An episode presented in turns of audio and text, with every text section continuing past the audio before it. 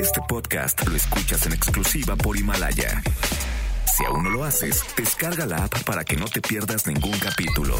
Himalaya.com. Este programa cuenta con interpretación simultánea en lengua de señas mexicana a través de mbsnoticias.com y gracias a traducción, interpretación y accesibilidad en MBS Radio presenta A Todo Terreno con Pamela Cerdeira. Este texto que tengo en las manos es el texto que leerán muchas de mis compañeras periodistas antes de abandonar por hoy sus puestos de trabajo y unirse al paro. Justo lo mismo que yo haré al terminar su lectura. Dejaré este espacio, dejaré por hoy mi puesto. El texto tiene una cualidad singular que habla de nuestra fuerza, de cómo somos, y es que el texto lo hemos escrito todas, juntas. De la misma manera en que hoy juntas en el paro, las mexicanas estaremos lanzando una consigna con nuestra ausencia, un hondo silencio en el que deberá escucharse una pregunta. ¿Qué pasaría si un día no estuviéramos? ¿Qué pasaría si un día nos mataran a todas? Muertas no trabajamos, ni aprendemos, ni enseñamos. Muertas no compartimos el peso de la vida ni acompañamos. Muertas no guiamos, ni cuidamos. Muertas no somos. Muertas no estamos. Estamos preocupadas. Estamos tristes. Estamos enojadas. Pero estamos juntas. Pamela Cerdeira, Janine Montes, Graciela Acevedo, Itzel López y Andrómeda Martínez. Ellas son mujeres que conforman la producción de este programa y se unieron al paro nacional de mujeres un día sin nosotras. Hoy todas ellas están ausentes por las historias que van a escuchar a continuación. Mi nombre es Salvador San Pedro Mendoza, padre de Victoria Pamela Salas Martínez, quien el día 2 de septiembre del 2017 le arrancaron la vida. Han pasado para tres años, vamos, y ha pasado bastante tiempo, pero a pesar de todo eso el dolor siempre ha estado a diario, a diario, de acuerdo a mi hija. A mi hermosa hija que martizaron. Al principio las autoridades se hacían misas, íbamos al ministerio y mi esposa y, y yo y nos ignoraban. Fue una lucha bastante dura, pero nunca perdimos la fe y la fuerza y prometimos luchar por mi hija. Lo único que nosotros queremos es justicia para mi hija, porque no es justo que una persona por ser hombre o machista le arranque la vida a una mujer. Amo a mi hija y la seguiré amando hasta el último día que esté en este mundo. Mi hija era una niña como yo creo que todas las mujeres tenían derecho. Tenía derecho y era libre. Mi hija era una niña hermosa, con inquietud de metas, platicábamos, teníamos muchos objetivos a realizar, cosas para nosotros como familia, pero desgraciadamente una persona que le arrancó la vida. Gracias a Dios, gracias a nuestra lucha, gracias a todas las personas que se han unido a nuestro dolor, gracias a las personas que nos siguen apoyando, gracias a todos los medios, gracias a Frida y a Voces de la Ausencia.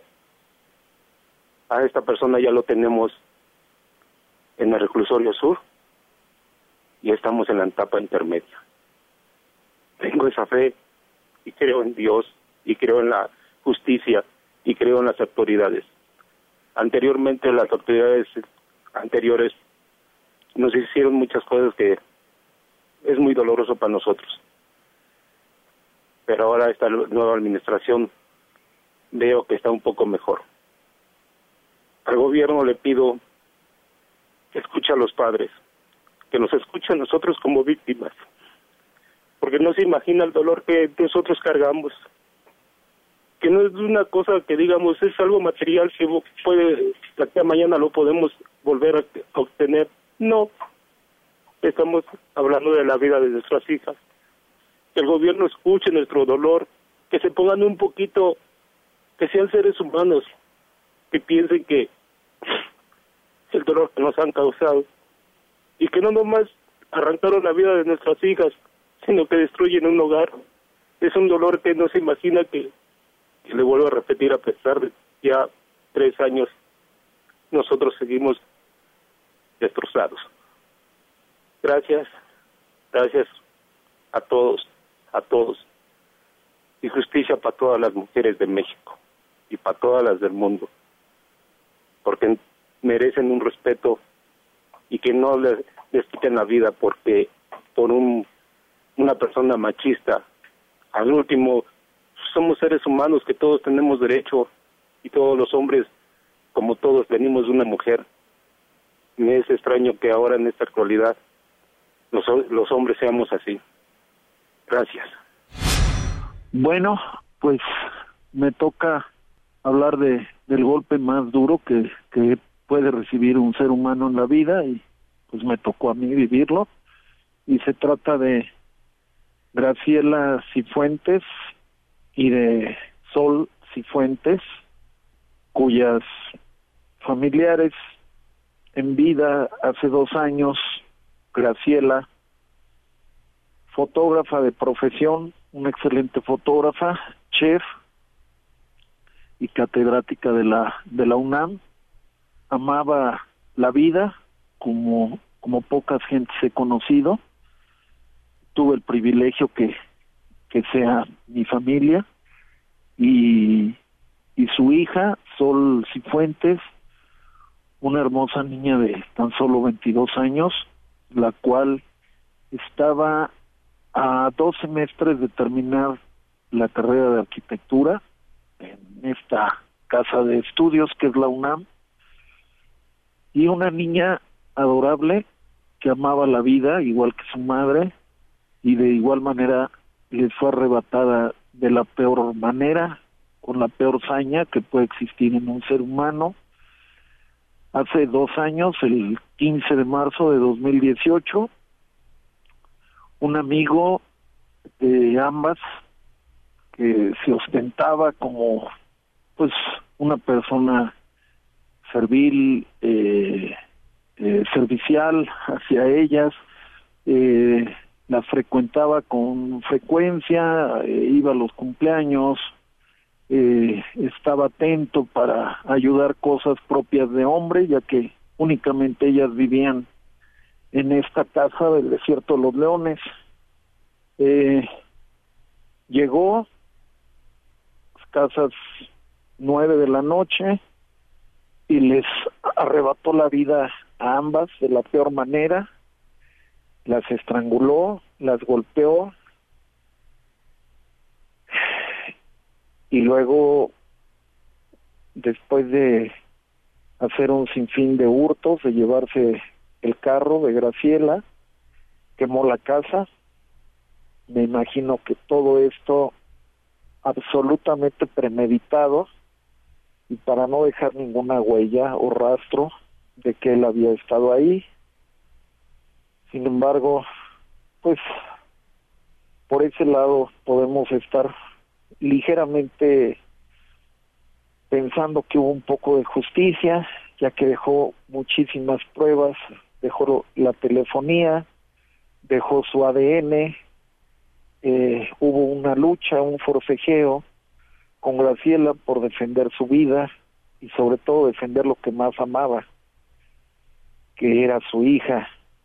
Ella tenía dos cosas en la vida, que era esa casa, eh, y después, perdón, antes de la casa era su hija. Esas eran las dos cosas que llamaba cocinar, fotografiar y, y tener perros.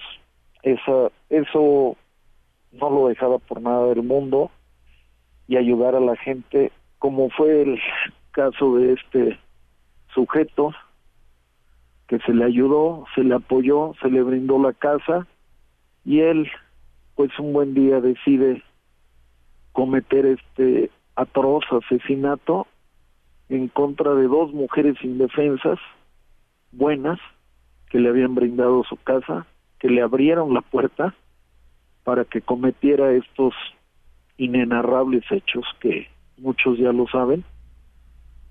A raíz de esto, pues yo no solo perdí a mi familia, reitero, uno se quiebra, uno, uno se parte en mil pedazos y, y pierdes a tu familia actual, que son mis hijos, que es mi esposa, porque ya no actúas igual, el carácter te cambia, la vida te cambia y nada, nada vuelve a ser lo mismo.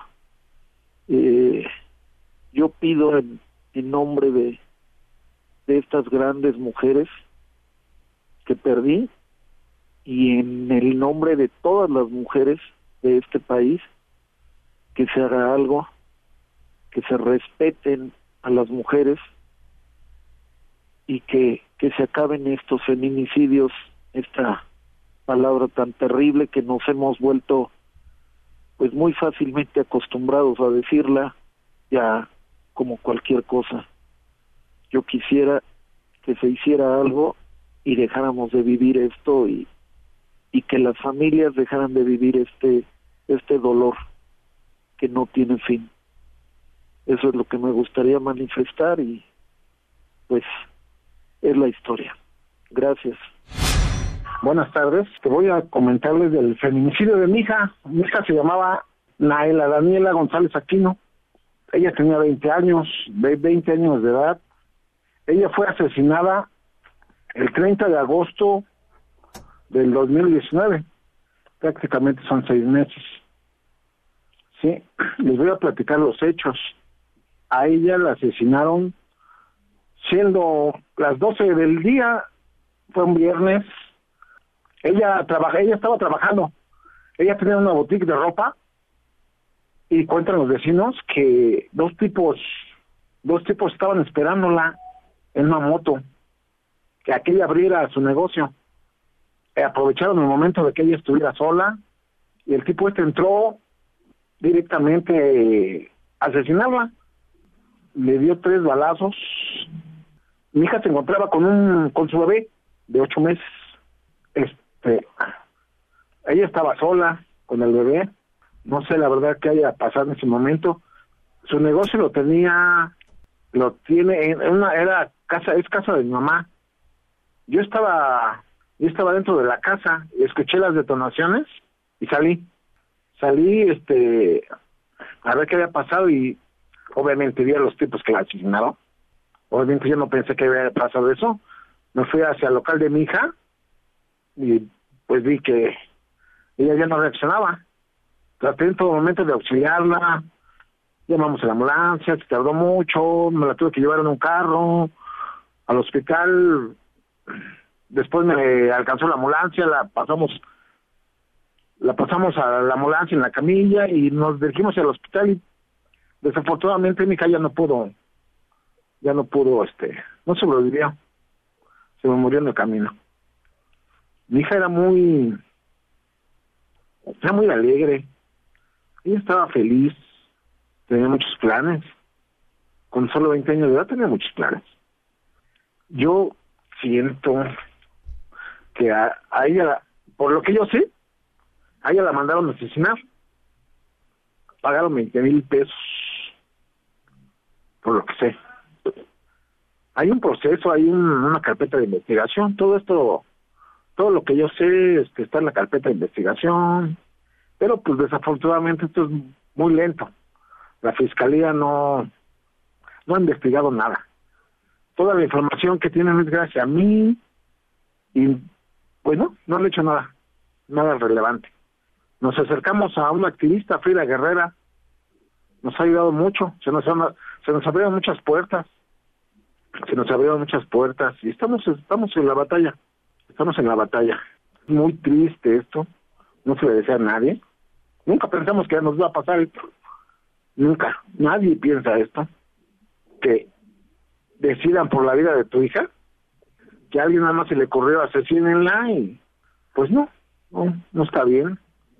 No está bien lo que hizo esa persona. Desafortunadamente no tenemos pruebas suficientes. para vincularlo. Pero investigando, investigando se pueden encontrar muchas cosas. Desafortunadamente no nos han apoyado así mucho en la investigación. Hay no tela de dónde cortar. Ya se les dijimos y no, no he visto nada todavía. La fiscalía que hay eh, aquí en el Distrito Federal cuenta solamente con nueve policías de investigación. Eso me lo dijo uno de los policías de ahí. Es que hay mucho trabajo. Dice, y somos solo somos nueve. O sea, no tocan ni uno por delegación. Si hay muchos policías de otro que se encargan de otras cosas, pero de feminicidios nada más hay nueve. Entonces, no, no abarcan. Es muy triste esto, de verdad. Luego está muy reciente, la extrañamos, por supuesto. Su bebé lo tenemos nosotros. Está en un proceso de, guardia y custodia. Para que se nos quede a nosotros, a su mamá, de Naela, a su papá, a sus hermanos. Pues eso es lo que yo quería comentarles, decirles. Ustedes saben que el feminicidio es el, es el asesinato de mujeres debido a su condición de género por el mero hecho de ser mujeres, las asesinan y siempre es perpetrado por, por un hombre cercano. Por el lugar siempre es así. De antemano, gracias por escucharme. Espero esto sirva de reflexión a alguien. Es un dolor intenso. No se supera nunca. ¿Tenemos que aprender a vivir con esto? Pues sí, tenemos que aprender a vivir con esto con esta pérdida. Gracias. Pamela Cerdeira, titular de A Todo Terreno, se unió al Paro Nacional de Mujeres. Regresamos a Todo Terreno. A Todo Terreno con Pamela Cerdeira. Continuamos. Janine Montes, productora de A Todo Terreno, se unió al Paro Nacional de Mujeres. Bueno, mi nombre es Dioscoro Hernández Ocampo. Soy este el papá de Imelda Hernández Reyes. Resulta que el día 15 de, de junio del 2018, siendo aproximadamente las tres, tres y media de la mañana, este, recibimos una, una llamada por parte de uno de mis hijos. Bueno, nos nos indicaban que que una de mis hijas este, había había muerto que se había acabado la vida y que necesitaba nuestra pues nuestra presencia en, la agencia del Ministerio Público de Tláhuac este pues nos trasladamos mis demás hijos y yo al lugar y ahí el Ministerio Público, el licenciado Juan Sánchez, nos, nos indica que, que pues desafortunadamente mi hija se había privado de la vida colgándose con un lazo de tendedero. Por tal motivo necesitaba que, que fuéramos al lugar de los hechos para identificar el cadáver y levantar el cuerpo de mi hija. A lo cual accedí y fuimos a la dirección, allá en calle Gitanas. No me acuerdo qué colonia es de la delegación Tláhuac al llegar al lugar de los hechos donde mi hija se encontraba, ella se encontraba en un cuartito como de cuatro por cuatro, donde había una litera y una ventana con barrotes de protección, indicando que de ese barrote mi hija se había quitado la vida con un lazo de aproximadamente 80 centímetros, pasándolo por el lado de la de la de la litera. Entonces, este, pues yo me percaté de muchas inconsistencias, inclusive se las hice saber en ese momento a los peritos que hicieron el levantamiento al Ministerio Público. Hubo, hubo contaminación de indicios en el lugar, no hubo preservación, entraron los que quisieron entrar, entraron a mover todo. Desde ese momento yo me di cuenta que la situación de mi hija no era como, como nosotros nos la platicaban, nos, nos decía la gente del Ministerio Público.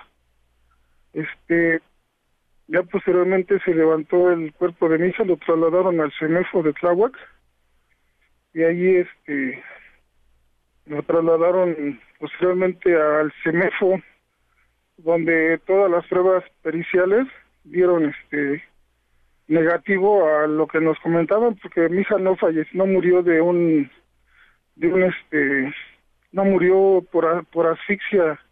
No fue no fue ella no se no se ahorcó como habían mencionado. Mi hija recibió un golpes tuvo golpes en su cuerpo en la cara. Mi hija tuvo un fuerte golpe en la cabeza que le causó un traumatismo craneoencefálico en el cual hubo hubo este filtrado de sangre al cerebro y eso fue lo que le ocasionó la muerte, no la no la asfixia con la que decían. Entonces, este eso fue una inconsistencia que nosotros notamos, la cual se le hicimos ver al Ministerio Público y simplemente ellos lo único que hicieron es eh, eh, mandar la carpeta a archivo con la solución de que de que había sido muerte por pues muerte ocasionada una una situación meramente fuera de lo común porque mi hija tenía el lazo enredado en el cuello y el lazo daba aproximadamente tres vueltas en su cuello. Y este el, el lazo era de 80 centímetros y el lugar donde ella estaba no llegaba ni a 50 centímetros de altura entonces este en el CEMEFO nos dieron esa solución. Yo por mi parte estuve buscando ayuda con maestros, con peritos que fueron los que me, hicieron el favor de checar y ver que no era que no era que no era verdad lo que me estaban diciendo, que había una inconsistencia. Entonces, afortunadamente, mi hija la mayor tuvo la fortuna de contactar con con Frida, con Frida Guerrera, que desinteresadamente y sin ningún compromiso, sin cobrarnos ni un peso, al contrario, ayudándolos en todo lo que ella pudo. Este, nos, nos reunió en una ocasión con la fiscal y este y ella ella la fiscal hizo que esa carpeta la volvieran a reabrir porque yo en esa reunión que tuve con la fiscal yo le hice ver todas las anomalías que habían en el expediente junto con un, perito, un forense que nos hizo el favor de, acompañarnos por parte de, de, Frida, que ella lo llevó y checó el expediente y vio que en verdad sí había una serie de inconsistencias en cuanto a la carpeta de investigación. En esa carpeta de investigación jamás iniciaron un protocolo de feminicidio. Nunca nunca utilizaron ese protocolo cuando en cualquier caso de una muerte de una de una mujer por la forma en que sea se tienen que agotar todos los mecanismos cosa que ellos no lo hicieron entonces ahora estamos batallando porque desgraciadamente ese perito es único el único médico forense que está en el INCIFO él es el único que dio la muerte de mi hija como muerte por asfixia, o suicidio. Y cuando todos los demás peritos ya hicieron su, ya fueron a hacer su ratificación de sus, de sus dichos y todos coinciden en que no es, no es una muerte por asfixia ni es un suicidio. Y sin en cambio este señor, este médico, ahorita afortunadamente no tengo a la mano su nombre, pero nos está bloqueando en todos los sentidos no quiere dar su versión, él dice que se niega, que él ya dio y no quiere volver a dar otra, con la amenaza de que si lo hace va a volver a dar la misma. Entonces, nuestro pensar de toda mi familia y, y de nosotros, de su mamá, de Imelda y, y un servidor, sabemos o tenemos en mente que esta persona recibió dinero, por tal motivo él no quiere, no quiere decir su dicho. Entonces, por tal motivo estamos ahorita pues luchando, luchando contra esa injusticia. Nosotros ahorita seguimos todavía con la con el dolor, ya pasaron, ya van a ser dos años en junio que viene y ese dolor no se quita, ese dolor sigue latente y esperando que, un día se haga justicia. Y si no es la justicia de la tierra, la justicia de la ley, y ojalá y Dios quiera que Dios sí haga justicia en las personas y pues esa persona que le quitó la vida a mi hija sigue libre, él sigue como si nada, nos han comentado que ha tenido más parejas y las ha maltratado. Eso pues, es cuestión que a nosotros no nos corresponde, pero sí es una persona nociva para, para la sociedad, la cual está libre y en cualquier momento va a volver a hacer otra, otra situación. Yo por medio de, de ustedes quisiera que esto le llegara al, al presidente Andrés Manuel López Obrador, que si hay alguien que pueda obligar o que pueda hacer algo con este doctor del INCIFO, repito, no tengo en este momento desafortunadamente su nombre, se me pasó sacarlo de, de, la carpeta o pedirlo, pero esta persona nos está negando todo. Solo sé que es un médico del INCIFO y, y quisiera que la, la, la fiscal, la licenciada Ernestina Godoy, le ponga más énfasis porque hasta ahorita se ha visto frío, empezó todo muy muy bien, empezó a trabajar nuestra carpeta excelentemente, pero ya tiene un año aproximadamente que dejaron que eso se enfriara y, sentimos que, pues no va a haber poder humano que, que haga a esta persona recapacitar, que lo haga pues más que nada cambiar su dicho.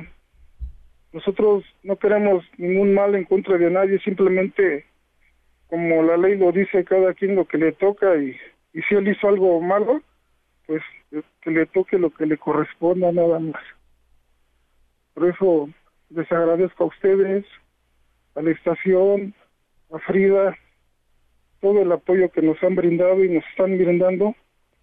En el caso de, de mi hija, Imelda Hernández Reyes, la cual fue fue muerta, fue privada de la vida en forma drástica. Y espero que, que haya una solución muy pronto.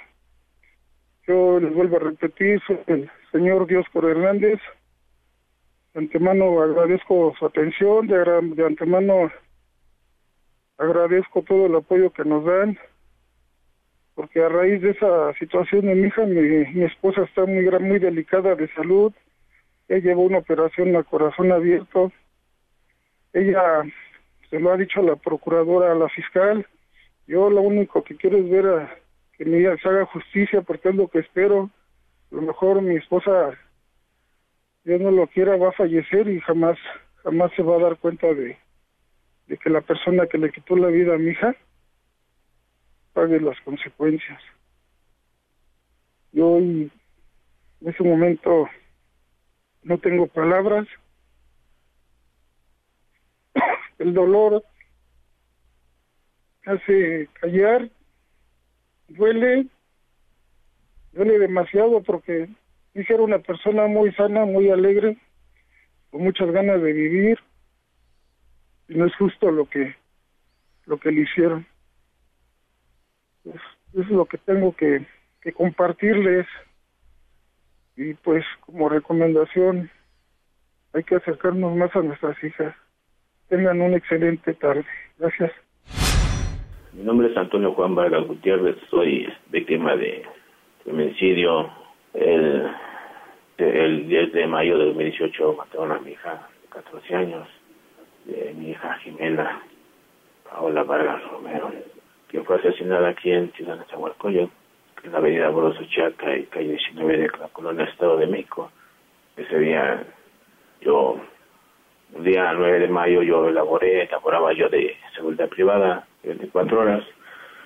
Después yo me fui mi trabajo. El siguiente día pues regreso 10 de mayo y yo vivía solo con mis dos hijas, la grande y pequeña, ambas de menor de edad el cual me comenta que pues, si no había visto a, mi hija Jimena, y dijo que no, pensando yo que me estaban jugando una broma, pues hubo y efectivamente el cuarto estaba cerrado, no estaba mi hija, cual decidimos buscarla por todos, por varios lados, con familia de la mamá, las calles, amigos, amigas, pero pues nunca dimos con ella. Al dar aviso a las autoridades, este, hacer una alerta ver pues ya posteriormente cerca de la, la medianoche nos muestran su cuerpo ya sin vida. Fue un golpe muy duro. De ahí pues pues las investigaciones con la policía tirenesa, con, con amigos, con conocidos, para ver qué había pasado. Y sí, efectivamente habíamos sospechado al el día 11 de mayo quiénes habían sido. Más que pues aquí las autoridades tardaron mucho, mucho. Pues ya conocí a una persona que se llama Frida Guerrera, quien me ayudó con, acercarme a las autoridades correspondientes y fue quien me abrió puertas y camino para agilizar este caso. Mica Jimena era una niña como todos, ¿no? Como todos y todas. Tenía proyectos, propósitos. Era la, era la chica de las mujeres. Bueno, el cual fue de que pues estas personas, pues gracias a Dios las detienen en 2018, noviembre. Se vinculan al proceso, mucho tiempo, cual pues estas personas eran vecinos de nosotros, vivían frente de nosotros, eran choferes de un microbús hermanos, de hecho, cual este, pues, gracias a Dios, pues ahora sí con paciencia y muchas cosas que pasamos, pues se logró que estas personas lo sentenciaran. Pero desgraciadamente no pagan todo lo que hicieron, la hija. No es suficiente, ¿verdad? Porque todos los días, como verán, yo aquí me quedé solo, solo, solo sin mis hijas, sin nada pues ahora pues yo espero que, estas personas paguen allá dentro lo que tienen que pagar ya mi vida cambió verdad mi vida cambió mucho mucho demasiado. No es lo mismo otra vida de soledad de tristeza de, llorar de, de, sentir de soñar de querer retroceder el tiempo y, y ser otra persona de no haber estado ahí, pero ya no se puede. Yo este extraño demasiado, mucho, extraño a mi familia, mis hijas, porque son y eran todo para mí. Jiménez solo tenía 14 añitos, tenía muchas, muchas cosas que hacer aquí en este mundo. Desgraciadamente, por dos personas enfermas, no sé, me va a matar. Pero pues, ojalá Dios quiera paguen lo que hicieron. Pues yo, este, Antonio Juan Vargas Gutiérrez, yo, yo sé que no, no somos padres perfectos, ni mucho menos. Yo lo único que le puedo decir a, a todos los hombres, a todas esas personas que son padres de familia, a los que no son padres de familia aún, que cuiden a una mujer, porque de verdad el papel de una mujer es muy importante, es muy duro, es algo que debemos valorar mucho, demasiado, demasiado, porque ellas son las que llevan toda la responsabilidad de la casa, de la escuela, también del trabajo. De verdad que tal vez, a veces se da uno cuenta de, de valorar a una mujer. De verdad, por muy, muy, muy malo que sean los problemillas, las cosas no se arreglan así de verdad yo siento mucho, mucho coraje todo lo que está pasando con estas personas que le hacen esto a las mujeres. De verdad, es un ser humano, vale demasiado, mucho, mucho respeto. Por favor, hay que cuidarlas, de verdad. Te lo digo a todos los hombres. Hay que cuidarnos, hay que cuidarlas y también hay que cuidarnos entre nosotros por favor. Gracias. Graciela Acevedo, coordinadora de A Todo Terreno, se unió al Paro Nacional de Mujeres. Regresamos a Todo Terreno. A Todo Terreno con Pamela Cerdeira. Continuamos. Andrómeda Martínez, reportera de A Todo Terreno, se unió al Paro Nacional de Mujeres. Mi nombre es Orlando. Soy papá de Mariana Jocelyn Valtierra Valenzuela, una niña hermosa que de su nacimiento fue eh, un milagro, nació y se aferró a la vida desde pequeña. Creció, tuvo muchos, muchos problemas, enfrentó situaciones de enfermedad. Era una niña muy querida, le gustaba eh, convivir con las personas, tenía ese ángel de caerle bien a las personas, todo el mundo la quería. Tuvo la dicha de viajar mucho, conoció muchos lugares, Guadalajara, Ensenada, Tijuana, Cancún, Huatulco, Oaxaca. Tuvo la dicha de ser muy querida y que todo el mundo quería estar con ella. Yo como su padre la disfruté mucho, me enseñó grandes cosas de mi vida, me enseñó a salir adelante, creo que siempre lo he dicho, que gracias a ella y a su madre, pues dijo, soy una persona como soy. Ella me enseñó la bondad de la vida, el amor, el cariño, la felicidad. Recuerdo mucho su Navidad, su primer Navidad, cómo me esforcé tanto por, por complacerla, mi primera hija, buscar por todos lados nada más porque quería darle todo lo que ella quisiera, porque se lo merecía. Ella siempre fue así, fue tan hermosa que ganaba, se ganaba el corazón de la gente. Y todas las navidades era lo mismo, era tan divertido tratar de, de complacerla y ver su cara de felicidad cada que veía sus regalos, salir a jugar al parque con ella, a los columpios, al sub y baja. Son imágenes que, que siempre se quedan conmigo y que gracias a eso, así la recuerdo yo, la niña más feliz del mundo, que a pesar de todos los problemas, supo salir adelante y nos hizo salir adelante.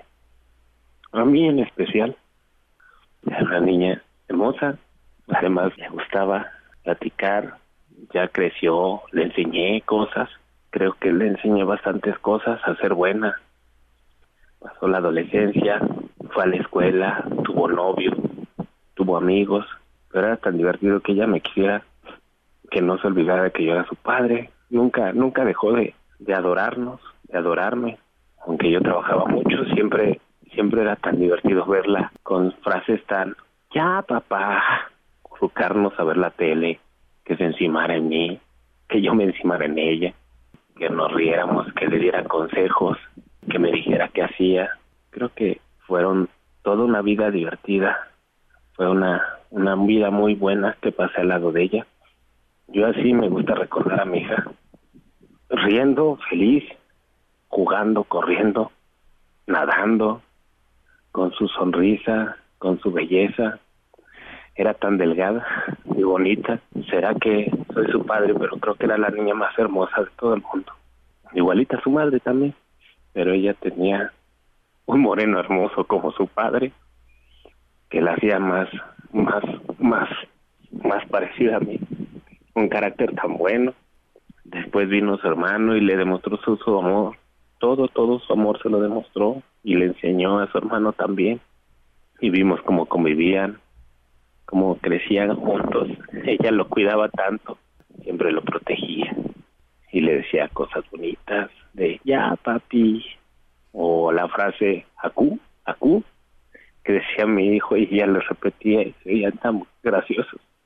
A los hijos que se fueron, yo creo que yo como padre me gusta más recordarlos así, recordarlos vivos, y felices, contentos, las alegrías que nos dieron, el amor que compartieron con nosotros.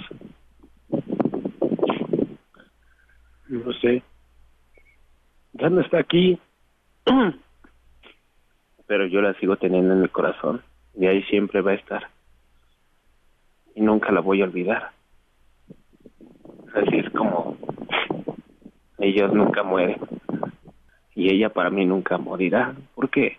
siempre la tendré en mi corazón, en mis pensamientos, en mis oídos al recordar sus frases, las escucharé, al verla columpiarse, al hacer señas, así es como la recuerdo yo.